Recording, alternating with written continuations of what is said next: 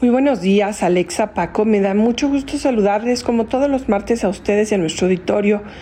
Y pues derivado del tema del huracán y de cómo a todas y a todos nos gustaría poder colaborar de manera inteligente, creo que vale la pena tener algunas reflexiones colectivas.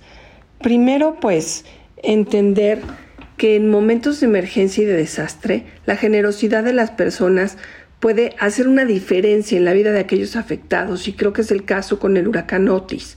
Sin embargo, para que las donaciones sean realmente efectivas y proporcionen el máximo impacto, es importante que abordemos pues este acto de altruismo, de ayuda de manera muy estratégica, muy consciente. Por eso es importante que pensemos en que nuestras donaciones tienen que ser inteligentes. Eh, primer pues tip que, que, me gustaría aportar es que hay que investigar y seleccionar organizaciones que sean confiables.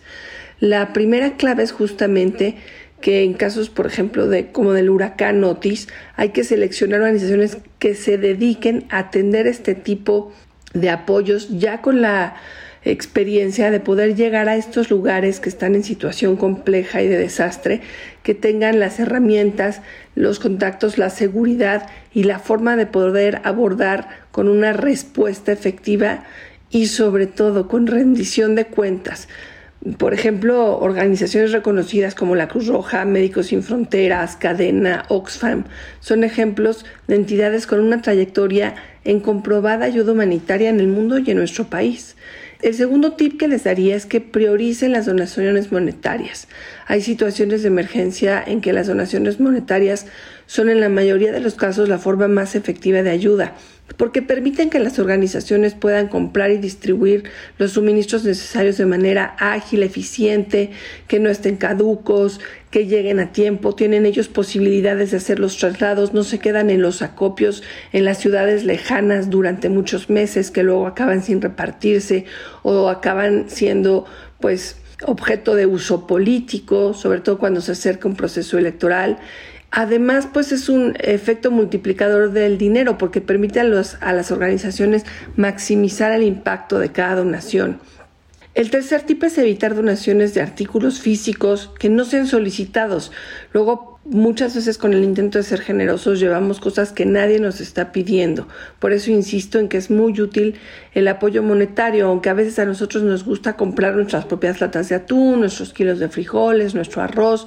Hacer una transferencia y una donación es muy útil y le podemos dar seguimiento. Y es importante conocer las necesidades específicas de la emergencia. Cada situación es única y requiere diferentes tipos de ayuda. Por ejemplo, un huracán puede llevar a la necesidad inmediata de suministros, de socorro, de refugio, de agua, de atención médica, de medicinas, y son las organizaciones las que saben exactamente qué deben de proporcionar.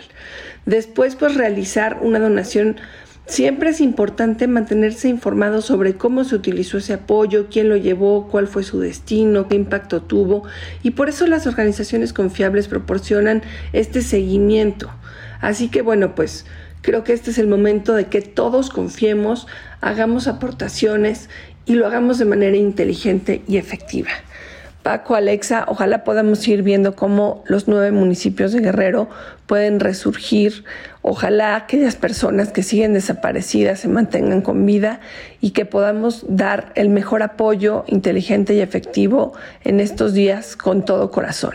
Los saludo como todos los martes y nos escuchamos la semana que viene.